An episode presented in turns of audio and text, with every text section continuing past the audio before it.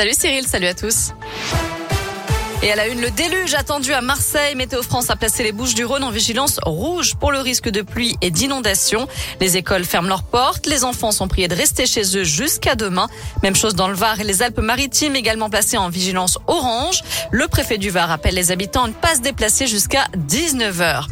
Des sourires qui remplacent les masques. Plus besoin de porter le masque à l'école depuis ce matin pour les élèves de primaire. 47 départements sont concernés, là où le virus circule le moins, notamment en Isère, dans la Loire, la Haute-Loire, l'Allier ou encore la Saône-et-Loire.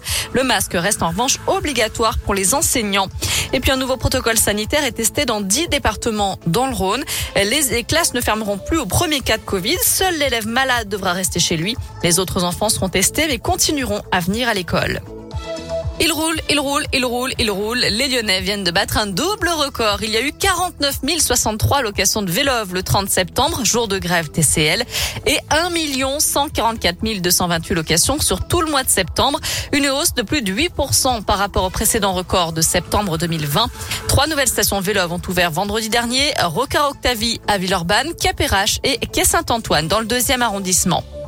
Dans le reste de l'actu en France, des milliers de milliards de dollars. C'est le montant de la gigantesque fraude fiscale révélée par une nouvelle enquête.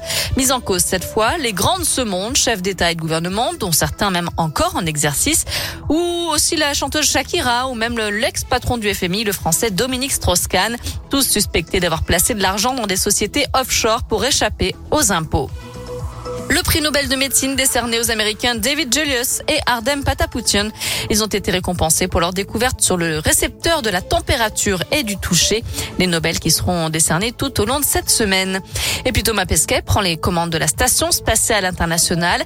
Il dirigera la mission dès ce soir et sera responsable de six autres membres de l'équipage jusqu'à son retour sur Terre en novembre. C'est la première fois que ce rôle est attribué à un astronaute français.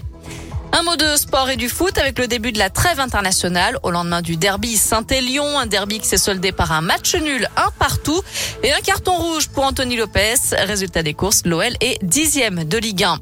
Une bonne nouvelle en revanche pour l'OL féminin. Retour d'Ada Egerberg après 20 mois d'absence. La Norvégienne est dans le groupe lyonnais pour le déplacement à Aken en Suède. Ce sera demain à 18h45 en Ligue des Champions. Voilà pour l'essentiel de l'actu de ce lundi. On jette un œil à la météo. Pas terrible, hein, malheureusement, pour commencer la semaine. Encore pas mal d'averses attendues tout au long de l'après-midi, partout dans la région, avec des éclaircies plutôt du côté du Puy-de-Dôme, mais pas tellement chez nous. L'Ain et l'Isère restent en vigilance jaune, pluie, inondation. Le mercure, bah, c'est un peu pareil, hein, ça ne dépasse pas les 15 degrés en moyenne. Et encore, hein. et encore, voilà, c'est l'automne pleinement. La bonne nouvelle, c'est qu'à partir de demain, on devrait voir le retour du soleil. Ah, la bonne nouvelle.